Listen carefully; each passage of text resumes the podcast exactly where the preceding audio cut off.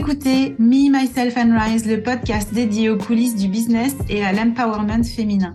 Je te parle ici sans tabou de la face cachée du business, celle que tu ne vois pas forcément sur les réseaux sociaux, mais aussi de comment générer de l'argent grâce à ton expertise. Personal branding, marketing digital, mindset, réseaux sociaux et développement personnel.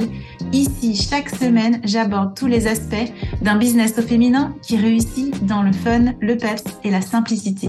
Je m'appelle Betty Rai, je suis maman de trois enfants et j'ai fait le choix de monter mon entreprise après une carrière confortable mais qui n'avait pas de sens.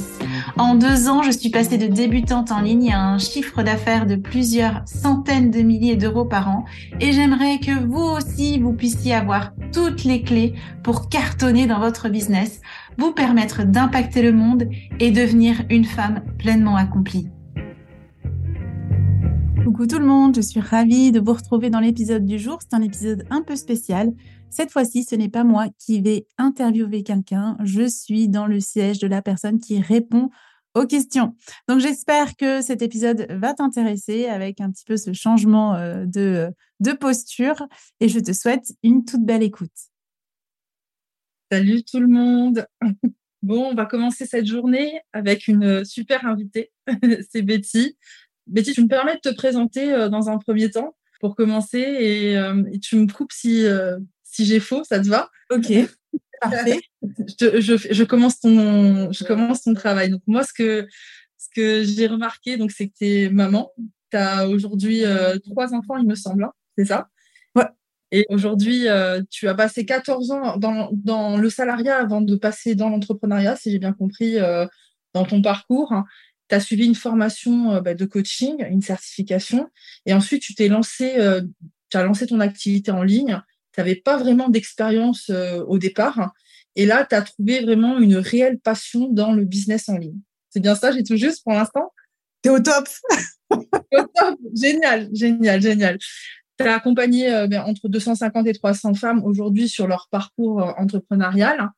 Tu as un business qui génère à peu près 300 000 euros par an et tu as une super équipe de trois personnes. Pour moi, aujourd'hui, euh, tu incarnes vraiment l'ambition féminin. Et j'aimerais vraiment que tu nous montres aujourd'hui comment on va créer une marque mémorable, une présence en, ligne magnétique. Mais on va parler aussi, euh, si tu veux bien, euh, de l'ambition féminin aujourd'hui. Mais bienvenue, Betty. Merci, c'est un plaisir d'être ici. Super. Alors, pour commencer, si tu veux bien, est-ce que tu as quelque chose déjà à rajouter par rapport à ce que j'ai dit? Est-ce que tu aimerais rajouter quelque chose? Alors, j'ai accompagné plus de femmes, enfin un tout, un tout petit peu, mais pour moi, c'est important que chacune soit vue dans mon univers. Donc là, on, va commencer à se rapprocher gentiment des 400 euh, femmes que j'ai boostées euh, par rapport à, à leur business. Euh, au début, on n'était pas sur cette thématique-là, mais c'est vraiment une grande majorité des femmes que j'ai pu accompagner. Et mon chiffre d'affaires était plus aux alentours de 200 000 euros par an. Je ne veux pas gonfler les chiffres non plus, qui reste quand même relativement correct hein, et intéressant. Très sympa qui, voilà, qui a un euh, en. Super, je te remercie, je te remercie d'avoir rectifié. Est-ce que tu peux nous dire dans ce parcours-là, en fait, ce qui t'a conduit à te spécialiser dans ce domaine-là? Yes. Alors, au début, c'était pas forcément intentionnel. Je me suis pas, j'étais quand je me suis lancée, je me suis pas dit ah ben je vais m'orienter vers le marketing, puis je vais m'orienter vers la marque personnelle et ça va être mon truc. Je suis pas du tout partie euh, comme ça j'ai plutôt évolué et j'ai changé de positionnement au fur et à mesure de mon parcours euh, entrepreneurial en suivant là où se situait ma passion, là où se situait le plaisir, et puis là où on venait me chercher, tout simplement. Alors, je sais pas si, pour celles qui nous entendent, je sais pas si vous connaissez un peu le HD, au cas où je suis générateur, et du coup, j'ai été beaucoup aussi en réponse de ce que ben, mes clientes, euh, les personnes dans mon audience venaient me poser comme question, là où elles, venaient me chercher euh, aussi pour euh, ah ben moi je veux que tu m'aides là-dessus. Alors que moi je partais avec une idée qui était totalement différente. Et du coup j'ai suivi ça et il y a eu comme ce chemin où au début c'était vraiment trouver sa voie. C'est là où j'ai démarré. Après je suis allée plus sur les premiers pas de l'entrepreneuriat parce qu'on est venu me chercher là-dessus après, ça a été le branding, parce que moi, c'est un truc que j'ai toujours kiffé dans mon business. Et du coup, on est aussi venu me chercher là-dessus. Je me suis dit, ah, pourquoi pas, euh, pourquoi pas tenter, euh, proposer à mes clientes euh, d'améliorer leur branding, jusqu'à vraiment être aujourd'hui hyper au clair sur le marketing d'attraction. Donc, le fait que ta personnalité, qui tu es, le fait d'oser être pleinement toi-même, ça a un pouvoir de ouf pour attirer ton audience, puis attirer des futurs clients dans ton univers. Et en fait, j'y suis, ouais, comme je te disais au début, je suis allée parce que ben, c'est des sujets qui me passionnent. Que j'ai même moi-même ben, testé, incarné, tu mis en place dans mon business. J'ai vu que ça fonctionnait. J'ai commencé à voir que ça fonctionnait aussi pour mes clientes. Et du coup, je me suis dit, OK, let's go, full speed, euh, tu tiens un truc. Euh, et c'est là où, effectivement, je suis reconnue aujourd'hui aussi. Super. Alors, si je résume, en fait, tu es partie euh, d'abord de ton plaisir, de ta passion. Tu avais déjà des compétences, mais après, tu es allée aussi à la rencontre, en fait, de l'autre et de ses besoins. Oui. Si je comprends bien dans, dans ton parcours, en fait, pour te spécialiser dans ce domaine-là, il y avait toi. C'est une rencontre entre toi, tes, tes compétences et tes passions, on va dire, et en fait un, public qui avait une, une, demande spécifique et qui était attiré par toi euh, sur certains domaines. oui, oui, totalement. Super. Je te remercie. Euh, en tout cas, c'est très intéressant. Et est-ce que tu peux me parler un peu de, de l'ambition féminin? Pour toi, qu'est-ce que ça signifie? Parce que euh, tu accompagnes principalement, en tout cas, c'est ta communication des, des, femmes qui sont ambitieuses. Est-ce est -ce que c'est important pour toi d'être ambitieux? Et en particulier pour les personnes qui commencent l'aventure euh, entrepreneuriale? Alors, c'est même pas que c'est important pour moi l'ambition, c'est que je pense que c'est dans mon ADN. Je suis née dans une famille, donc moi je suis réunionnaise à la base, puis je suis née dans une famille où on vivait en métropole, mes parents ils n'ont pas forcément eu beaucoup de moyens, euh, etc. Et depuis que je suis toute petite, j'ai ce truc-là en moi qui m'a toujours poussée à faire des études, à me dire ah ben quand je serai grande, je travaillerai en entreprise, puis je ferai ci, je ferai ça c'est comme si j'étais venue au monde avec une vision qui, dans mon environnement, dans l'environnement où j'ai grandi, cette vision n'existait pas. Il n'y a personne qui me l'a donnée. J'ai été une des premières de ma famille à faire de longues études. J'ai été la première à travailler en multinationale. J'ai été la première à partir faire un an aux États-Unis.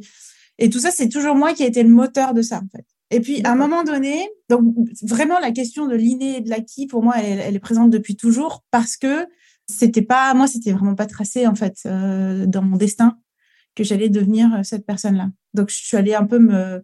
Ouais, euh, j'ai suivi mon truc. Il y avait... Quand tu suis ton truc, tu es tellement motivé, finalement, il n'y a pas de barrière. Tu sais, les barrières, elles s'enlèvent les unes après les autres. Ouais, quand j'ai voulu partir aux États-Unis, bah, j'ai bossé pendant quelques mois au McDo à 17 ans pour financer euh, mon truc. J'ai réussi à convaincre mes parents que c'était le, voyage que je voulais faire absolument de ma vie, etc. Puis en fait, on arrive à poser un peu bah, les étapes de manière hyper naturelle pour atteindre son objectif. Et puis après, je suis arrivée en entreprise, en multinationale. Et là, euh, ben ouais, mon ambition, elle était toujours là. Donc, j'ai, je suis montée, enfin, j'ai évolué beaucoup dans l'entreprise. Je suis montée, je suis arrivée à, un niveau de poste qui était vraiment euh, relativement joli. Et là, j'ai remarqué que euh, j'avais pas de, d'exemple de, leader au féminin dans mon entreprise qui me qui m'inspirait ou qui me donnait envie. Il y avait comme un leadership et une, une ambition féminin qui était un copier-coller de l'ambition au masculin avec euh, tous les codes de management, tous les codes de leadership. Euh, ouais, bon, bref, on, les connaît, hein, qui peuvent euh, manquer d'humain, bienveillance, qui, qui posent une autorité, parce qu'il faut poser une autorité, elle n'est pas naturelle, mais j'essaie quand même de forcer le truc, puis je dis non, c'est non.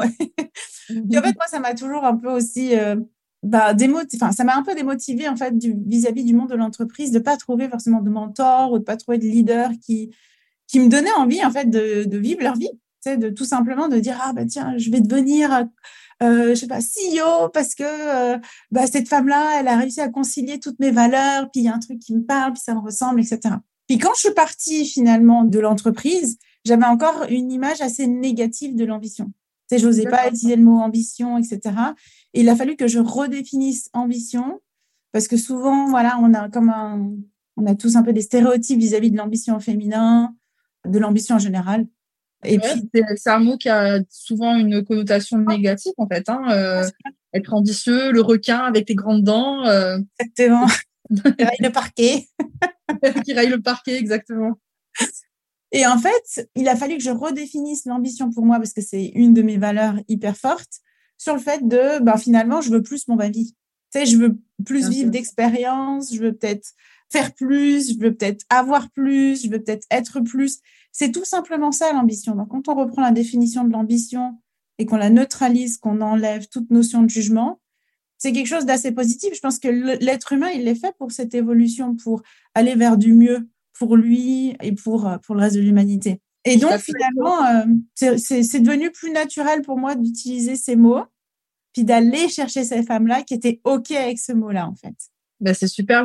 Pour moi aussi, c'est exactement la même chose. Je pense que la, le besoin de progression, euh, ben, c'est un, un, besoin identitaire, en fait. L'être humain a besoin euh, continuellement de, de, progresser et ça fait euh, sens avec ce que tu dis. Est-ce que tu pourrais, tu m'as parlé que tu n'avais pas d'exemple concret de femmes entrepreneurs euh, qui avaient réussi, qui t'inspiraient vraiment. Est-ce qu'aujourd'hui, tu pourrais me partager en fait une histoire ou un exemple complet d'une femme entrepreneur euh, qui a réussi qui t'a vraiment inspiré Yes. Alors, du coup, il y avait beaucoup de femmes dans l'entreprise qui ne m'inspiraient pas. Des femmes entrepreneurs, ben, du coup, j'en ai découvert euh, quelques-unes au fur et à mesure. Et là où il y a eu vraiment des grands switches pour moi, ça a été aussi d'avoir un phénomène d'identification avec certaines personnes où je me disais, bah, finalement, cette femme-là, elle me ressemble. On a des choses en commun et son succès, sa réussite, elle l'a construit, elle, à sa façon, etc. Alors, bah, je vais citer mon amie euh, Sophie Chag, hein, bien sûr. ouais, qui a été un vrai boost par rapport à, moi, mon mindset, de me dire, OK, Sophie, elle a trois enfants, moi, j'ai trois enfants. Quand je la vois, ça a l'air d'être une femme qui est... Euh, qui est simple dans sa vie, simple dans ses valeurs, qui a l'air bienveillante, tu vois, parce que ça aussi, c'est euh, être ambitieux et être bienveillant, c'était des choses, ça allait pas forcément ensemble euh, dans mon ancienne façon de le voir. Et du coup, ça m'a permis de redéfinir un petit peu justement, ok, alors on peut réussir et puis bah, avoir des enfants, donc avoir des circonstances qui a priori sont handicapantes quand tu regardes. C'est vrai, on peut le voir comme un, obstacle en fait euh, à la réussite certaines fois pour une femme en tout cas. Ouais, on peut, on peut, on peut tout voir comme un obstacle en vrai. Exactement. Mon mari c'est un obstacle, j'ai pas de mari c'est un obstacle. Voilà, je trouve toujours un truc pour dire c'est un obstacle. Du coup, avec euh, avec un âge qui était relativement similaire au mien, donc euh, voilà, aux, alentours de 40 ans, avec quelque chose qui venait vraiment du cœur, quelque chose qui était bienveillant, puis voilà, ça, il y, a des, y a des personnes comme ça que j'ai pu rencontrer sur, euh, en virtuel, que j'ai pu rencontrer dans la vraie vie et qui m'ont aidé à me dire, OK, c'est OK en fait, ta vision de, de l'ambition, tu peux la concilier avec toutes les autres notions qui sont importantes pour toi dans ta vie. Et donc, ça m'a donné du courage et ça m'a inspiré. Et à partir de ce moment-là, je me suis dit, si moi, j'ai réussi à avoir aussi ces déclics parce que je me suis identifiée à ces femmes-là, parce qu'elles ont osé partager leur histoire, être elles-mêmes, etc. Bah, mhm. c'était devenu important aussi pour moi euh, d'incarner pleinement aussi cette femme qui, bah, moi, je suis pas Sophie, je suis pas toutes ces, toutes ces personnes que j'ai pu aussi observer sur les réseaux. J'ai une histoire qui est différente, j'ai une couleur de peau qui est différente, j'ai plein de choses qui, qui sont différentes. Et je me suis dit, je suis sûre que ça va faire écho que je vais trouver mon public, tu vois, que ça va faire écho avec mon audience, que je vais trouver les personnes qui vont dire ah ben elle, elle me montre aussi en fait que c'est possible. Du coup, je me motive et j'y vais et j'essaye et je prends des risques, etc. Super, merci beaucoup. Euh, tu as, tiré plein de leçons en fait euh, de ces personnes inspirantes parce que du coup, tu as d'abord détecté en fait euh, les choses qui étaient similaires et du coup un, un chemin possible. Et ensuite, tu as eu l'envie de transmettre en fait ça à d'autres personnes. C'est vraiment, c'est vraiment beau, je trouve. Est-ce que euh, on peut passer, si tu veux bien, maintenant à la création d'une marque mémorable, puisque c'est ta spécialité. En tout cas, moi, je le vois comme ça. c'est quoi les étapes clés pour toi euh, pour construire une euh, marque qui se démarque sur un marché ultra concurrentiel, comme par exemple la santé ou le marché de la finance ou le marché des, relations, en fait, en, ça soit dans l'accompagnement ou ailleurs? Comment, c'est quoi les étapes pour construire cette marque dont on va se rappeler? Yes. Alors moi, je me, rends vraiment sur la marque personnelle, c'est-à-dire qui est en lien avec nous, sur la base de peut-être ce que tu viens d'évoquer. Oui, on travaille dans la santé, on est des personnes qui accompagnent sur certains sujets, etc. Et la réalité, très souvent aujourd'hui, c'est que les gens, ils viennent travailler avec nous parce que c'est nous. Donc, je pense que c'est un point qui est important aussi à, à se rappeler. Puis c'est une vraie question à se poser, c'est est-ce que je veux mettre en avant mon produit? Et dans ce cas-là, c'est une marque plus institutionnelle. C'est une vraie décision stratégique, en fait, à prendre pour notre business. Et du coup, ça va être mon offre, mon produit, et c'est ça que je vais mettre en avant. Puis de temps en temps, moi, je vais raconter mon histoire, etc. Mais ça va pas être vraiment tourner autour de ça. Et puis, il y a la marque personnelle qui dit vraiment que, enfin, il y, a trois grandes étapes, en fait, pour, euh, pour que les gens viennent travailler avec nous. C'est d'abord nous connaître, nous, bien nous aimer. Hein. On, travaille, on travaille plus facilement euh, entre deux, deux personnes, deux services, deux offres qui sont exactement les mêmes. Tu vas aller voir la personne qui t'aime bien. Hein. C'est genre, c'est relativement simple comme choix et, en qui on a confiance. Donc, il y a ces trois choses-là. C'est vraiment le chemin qu'on parcourt quand on va faire une action d'achat. Puis après, à la fin, quand on a tout ça qui est réuni, ben, ça facilite en fait le passage à l'action et l'achat avec nous. Donc, pour moi, la marque personnelle, c'est euh, le truc qui va nous aider justement à, à faire avancer dans notre monde les gens de je suis un inconnu et je te surkiffe et j'ai trop confiance en toi et j'achète les choses chez toi. Et peut-être le travail pour créer cette marque personnelle, elle peut ça peut paraître superficiel, ça peut paraître hyper facile parce qu'on observe les gens sur les réseaux, puis souvent on va se dire, hey, c'est facile ce qu'elle fait, ça a l'air tellement facile pour elle, et puis elle, elle est comme ci, elle est comme ça, puis on se trouve, on se trouve plein d'excuses.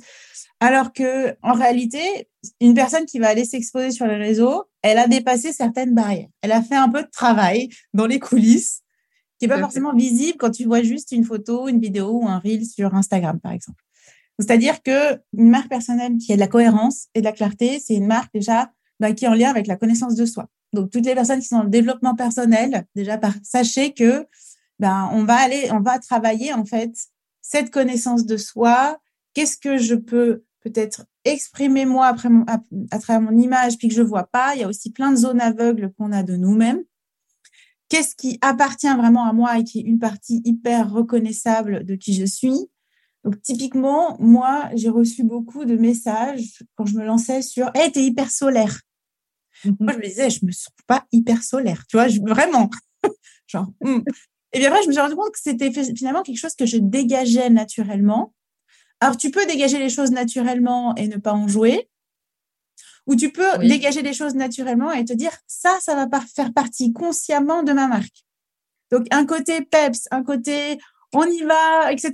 Mais finalement, c'est moi, tu vois, je suis pas en train de jouer un rôle. C'est juste que je vais aller mettre l'accent sur certaines choses de ma personnalité qui vont faire que les gens vont spécifiquement se rappeler de moi.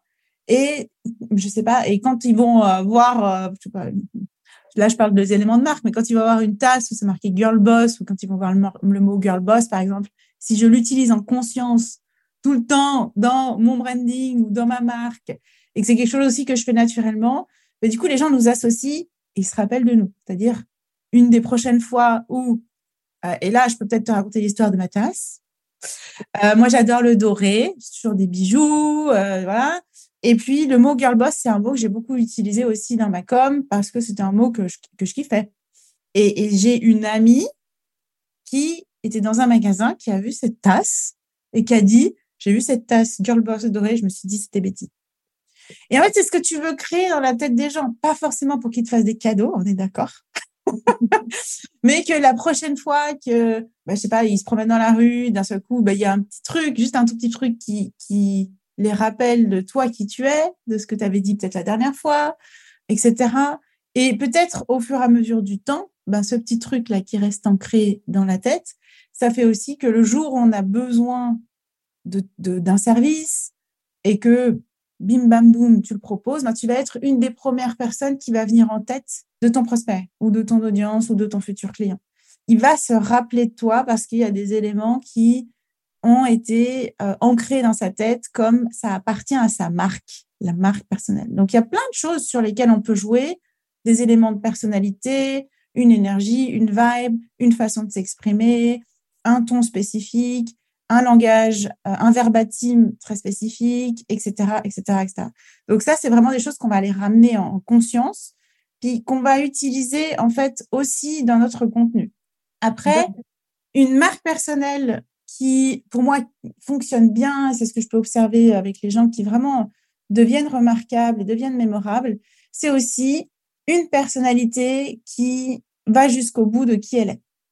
Et qui aussi a eu un travail intérieur par rapport à ça, parce qu'elle a dû dépasser plein de, plein de barrières qui disaient attention, le regard des autres, attention, on va pas t'aimer, attention, tu vas avoir des haters, attention si, attention, attention ça, et qui a juste, à un moment donné, dit, bah, tu sais quoi, j'en ai rien à faire, je vais être moi, les gens, ils me prennent comme je suis ou ils me prennent pas, en fait.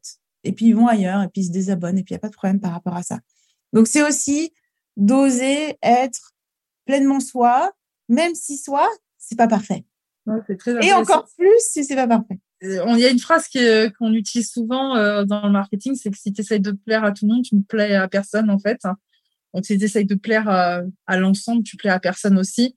Mmh. Et euh, être soi-même, ça nous permet de repousser aussi, euh, je trouve, les personnes avec qui on n'a pas envie de travailler et d'attirer justement les personnes avec qui on a vraiment envie de travailler parce qu'elles se connectent quand on est soi-même, elles se connectent à nos valeurs, elles se connectent à qui on est, comme tu l'as fait toi pour pour ton ami où tu t'es connecté en fait à, tu t'es identifié, tu t'es connecté à elle justement par rapport à qui elle était.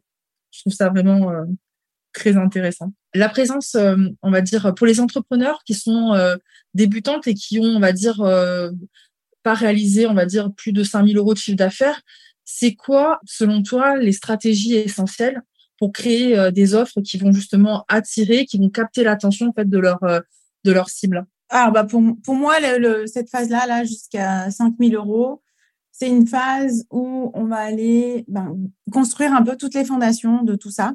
Et du coup, c'est toujours une phase test. J'ai envie de te dire, c'est toujours une phase test. Donc, c'est d'aller expérimenter différentes choses.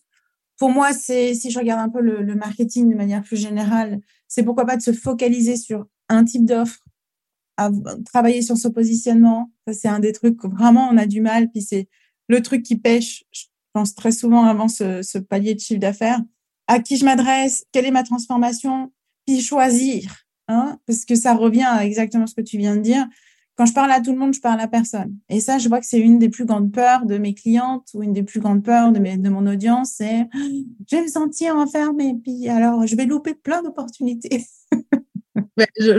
c'est ça sur le client idéal quand il y a la sélection de la personne qu'on veut vraiment accompagner c'est non, mais euh, je peux aider tout le monde en fait. Hein, je peux aider plus de personnes. Donc choisir ce client, c'est c'est il y, a une forme. Alors je sais pas si le mot est un peu fort, une forme d'angoisse à, à sélectionner ça. Et la thématique aussi. Euh, euh, oui, moi je veux, par exemple, je dis n'importe quoi. Je veux accompagner sur la confiance en soi.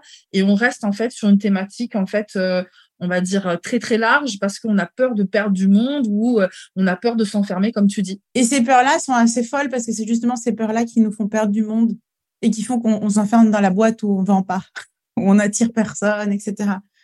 Et puis, euh, moi, je pense que c'est aussi euh, de ne jamais oublier que dans nos métiers où on a quand même relativement de proximité, c'est quand même des métiers spéciaux, l'accompagnement, le, service de manière générale, le coaching, n'en parlant même pas, parce qu'on a une proximité avec nos clients. Puis du coup, si tu n'as pas choisi tes clients d'une certaine façon, tu vas subir tes clients. Et je pense qu'au début, c'est vrai qu'on a cette envie de travailler avec tout le monde. Puis ça, ça va s'affiner en fait au fur et à mesure du temps, un peu naturellement aussi, si on s'écoute.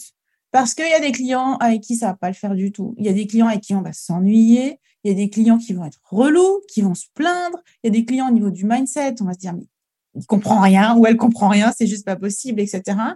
Et ces gens-là, au fur et à mesure, ben, on a de moins, moins, moins en moins envie de bosser avec eux parce qu'ils nous bouffent toute notre énergie clairement.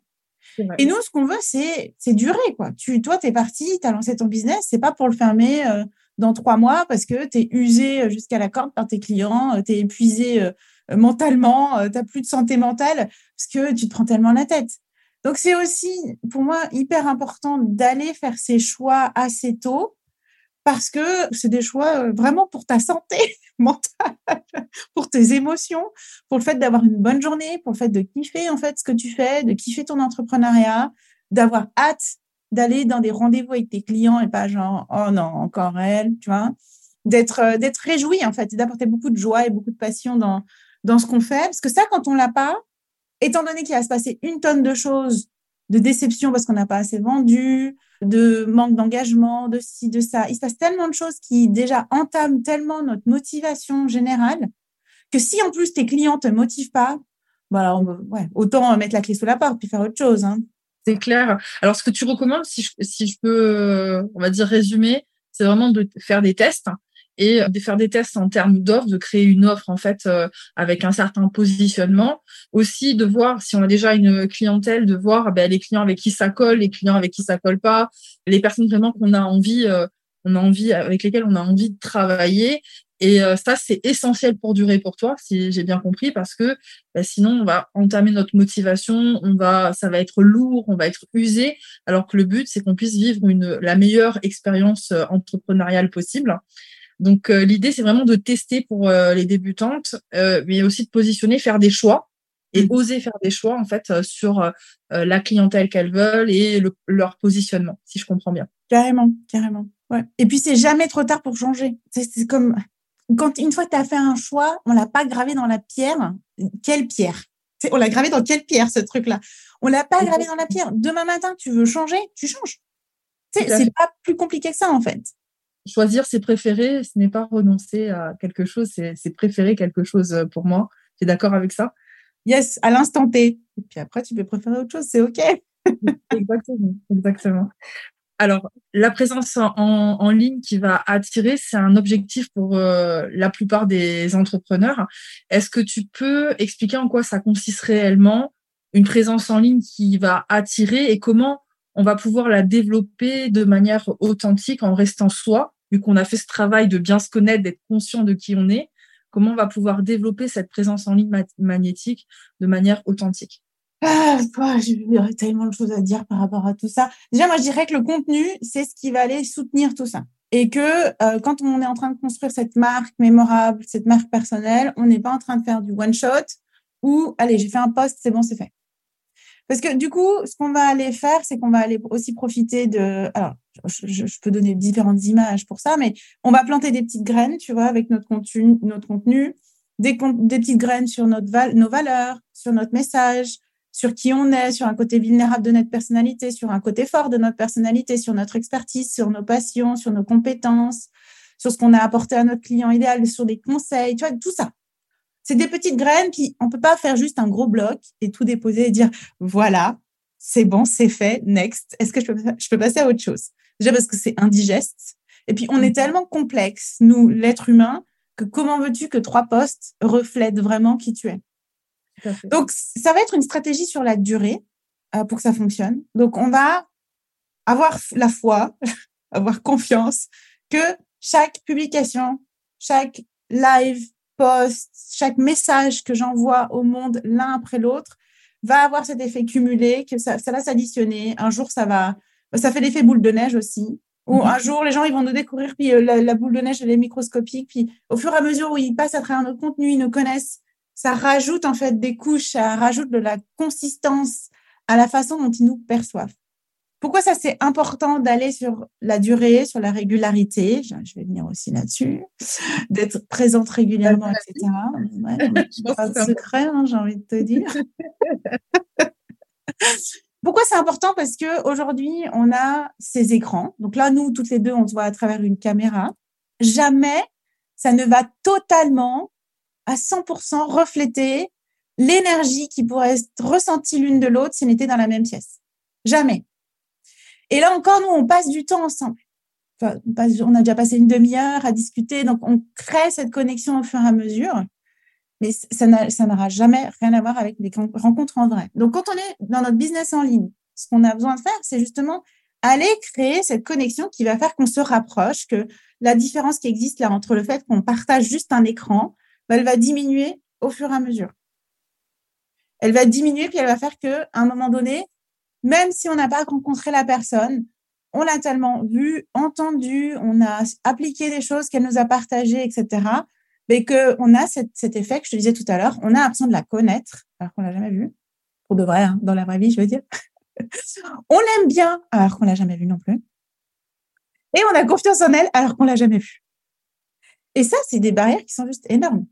Donc, du coup, ton contenu, la façon dont tu vas partager les choses vont faire que ça, ça va gentiment diminuer. On va créer des ponts de connexion, des points communs jusqu'au moment où on dit eh, ouais ça c'est trop c'est trop euh, c'est trop ma vibe cette personne là j'adore euh, etc je suis prête à, lui faire confiance et à travailler avec elle. Alors là euh, le contenu c'est un pilier. Moi c'est un de mes piliers aussi. Je trouve c'est tellement important comme tu as dit, ben, il y a la régularité. C'est pas. Euh, alors c'est vrai que des fois, euh, je l'ai eu. Euh, j'ai eu ce cas avant-hier. J'étais avec une de mes élèves où elle me dit.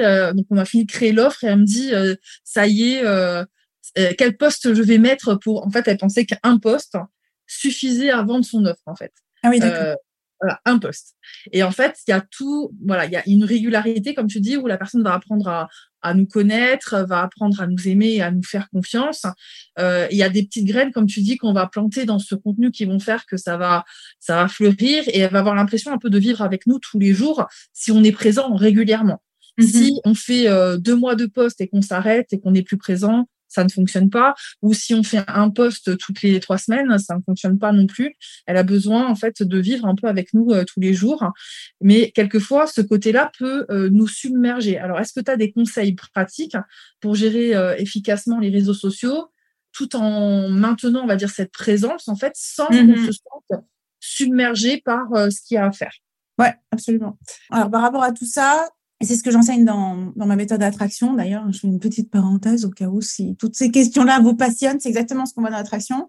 Moi, j'ai une méthode où on va aller ramener de la clarté sur ce qu'on a envie de partager, la façon dont on veut le partager, avec une intention, enfin, avec deux intentions qui sont hyper au clair, gagner en visibilité et vendre sans vente. Tu vois, déjà, on va arrêter de poster pour poster parce que ça, on croit qu'on est régulière parce qu'on a posté, parce qu'on nous a dit de poster. Et en fait, on n'apporte rien.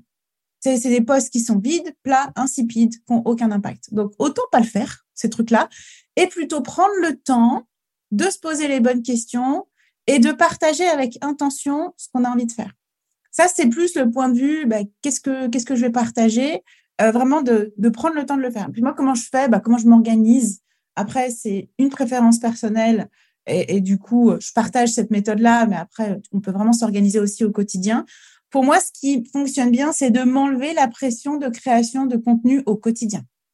Parce que ben, en trois ans, euh, en étant en ligne, en postant, euh, moi j'ai toujours posté au minimum trois fois par semaine, là je poste tous les jours. Mhm. Ben, à un moment donné, tu te rends compte que c'est passé une demi-heure tous les jours à aller chercher l'idée, écrire la description, chercher le visuel, nanana, ça plombe, ça plombe. Et du coup, d'avoir une organisation personnelle où on se sent bien parce qu'on a l'impression qu'on a des trucs à l'avance qui sont prêts. c'est comme ça que je fonctionne. Je fonctionne beaucoup par batching et, je, pousse vraiment le batching très très loin. Hein. Je vous rappelle, j'ai trois enfants, donc j'ai pas le time d'improviser un poste en fin de journée parce que je l'ai pas fait aujourd'hui. Ça, c'est pas possible. Là, il y a les trois, il faut leur faire à manger et tout ça.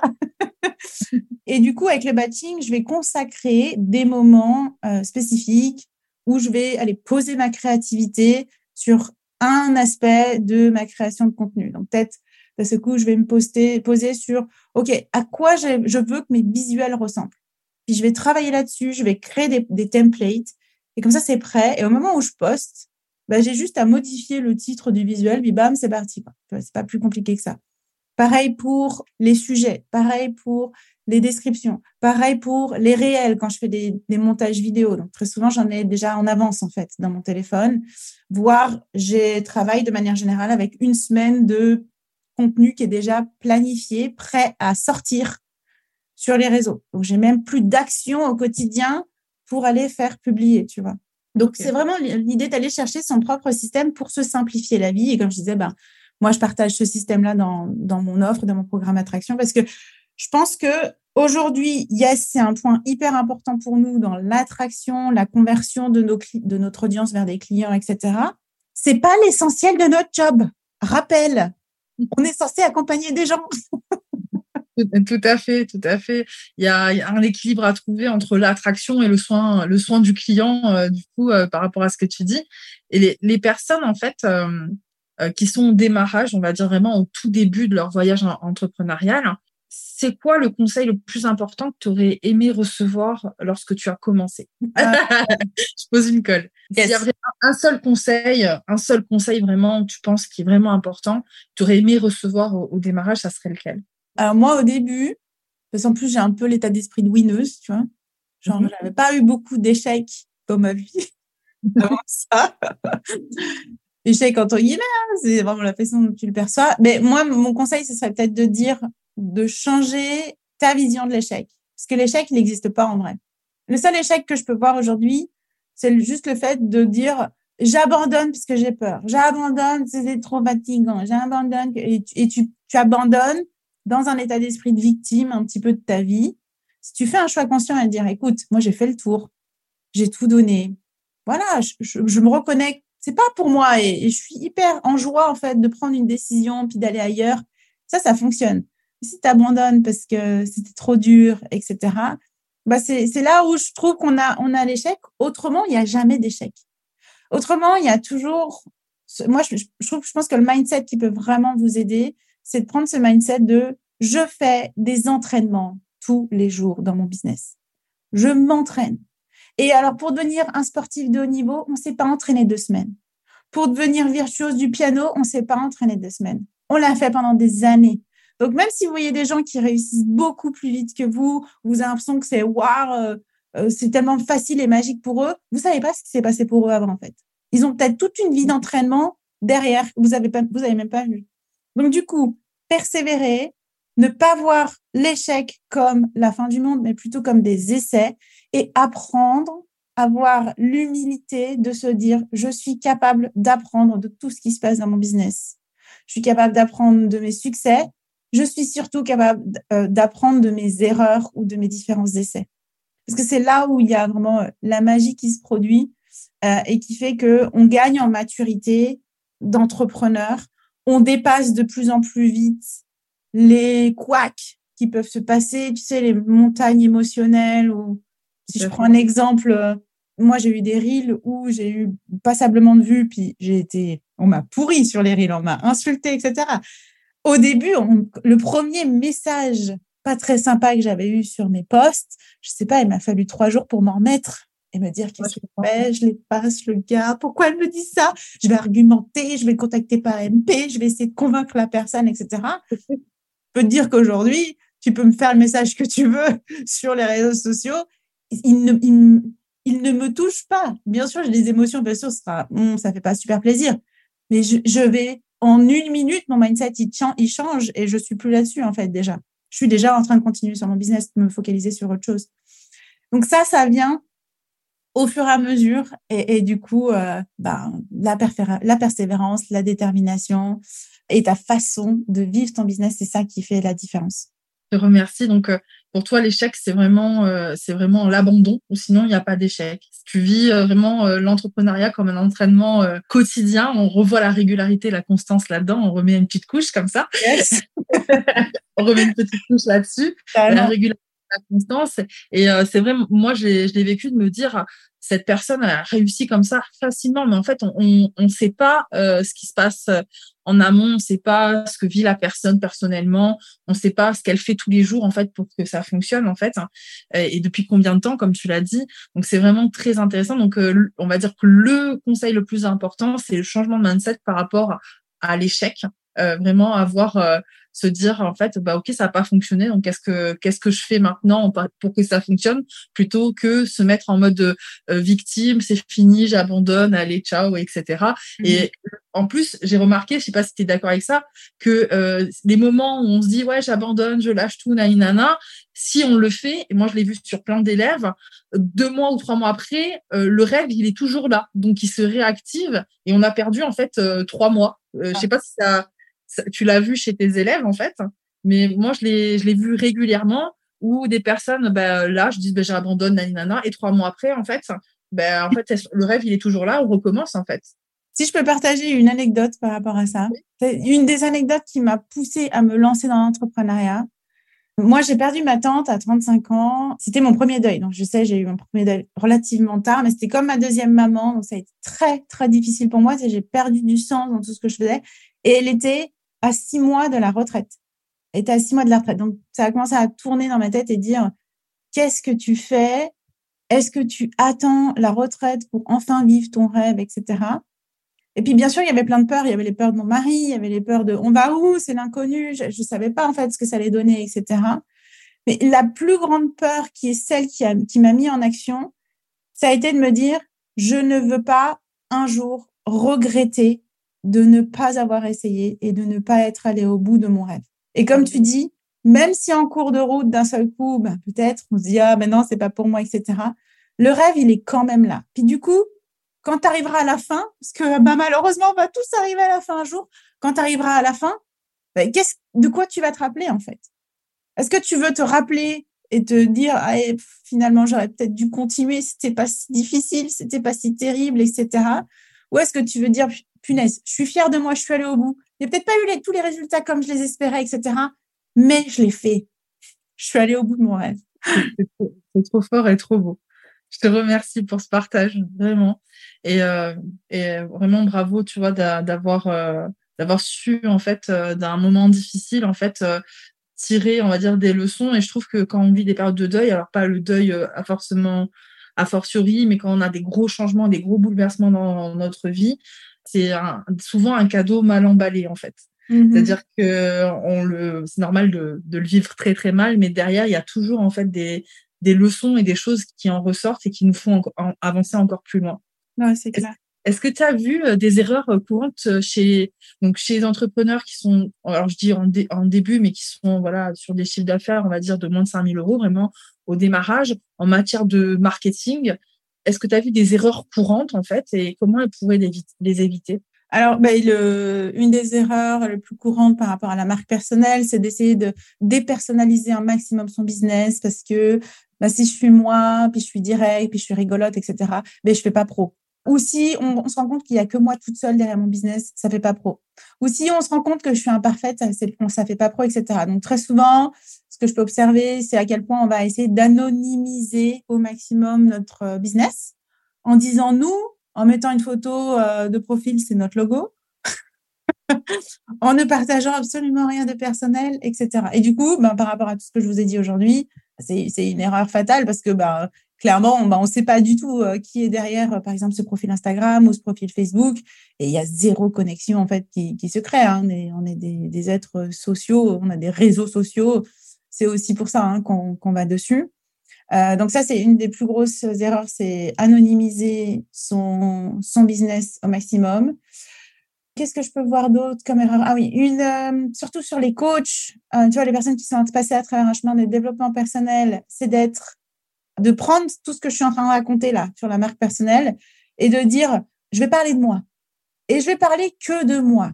Et c'est là où il y a un souci parce que euh, on n'est pas sur un format journal intime en fait sur les réseaux sociaux, à moins que tu aies déjà une influence énorme puis que tu aies déjà 100 000 abonnés. Les gens, ils veulent aussi se retrouver dans ton contenu. Le contenu, c'est une rencontre. Ce n'est pas euh, un sens unique où je te raconte juste ma vie, mes déboires, ce qui va pas, etc.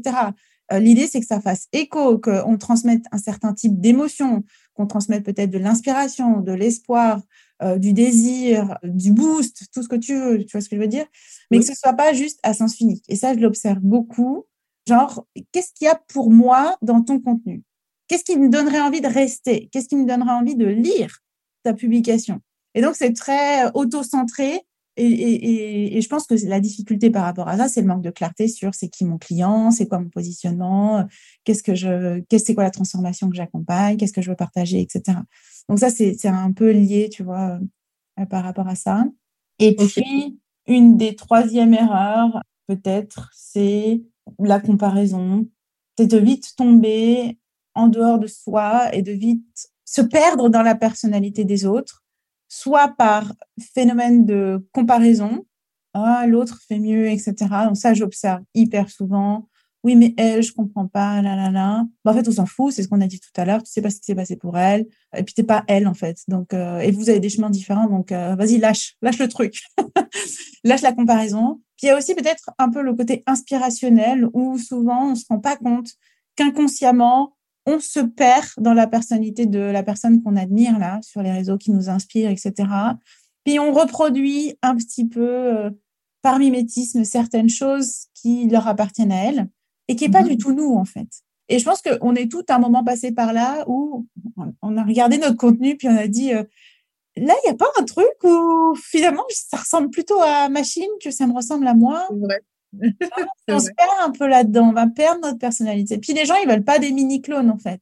On n'est pas intéressé par voir le mini-clone de une telle ou de un tel. On veut de voir toi, qui tu es dans ce que tu as vraiment à partager.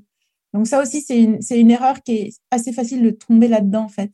Et, d'essayer de, voilà, de, soit de, se comparer euh, à la personnalité de l'autre, soit de, la reproduire euh, consciemment ou inconsciemment. Comment on peut éviter ça? Mais c'est, Pour moi, c'est une hyper attention clair de OK, moi je suis qui Et puis par rapport à ce qu'elle raconte là, c'est quoi ma vérité? Qu'est-ce que moi j'ai envie de partager par rapport à ça? C'est toujours de revenir à soi en fait. Euh, comment Ok, j'adore ce qu'elle raconte. C'est typiquement, tu pourrais te dire, j'adore ce qu'elle raconte. Comment moi je pourrais raconter absolument le contraire? Sais, à ma sauce, mais le contraire. Là, ça nous oblige un petit peu à faire un travail intellectuel, de dire, OK, euh, je vais reprendre euh, totalement à moi mes concepts, mes idées, etc. Après, il peut y avoir juste, tu sais, des fois un mot qui t'inspire ou une chose qui te dit, ah, ça fait un petit boost de créativité. Ça, c'est OK de le garder, je trouve. Et puis, si vraiment c'est trop et qu'on sent que la comparaison, elle revient un peu trop souvent, que quand on voit une personne passer sur notre feed, on se sent pas bien, ou quand euh, cette personne-là, elle passe sur notre feed, on est là, waouh, mais c'est tellement génial ce qu'elle fait, je voudrais faire exactement la même chose qu'elle, je ne comprends pas, etc. Mais couper, on peut en fait, euh, ben, on peut couper euh, d'être exposé à cette personne-là pendant, pendant un petit moment.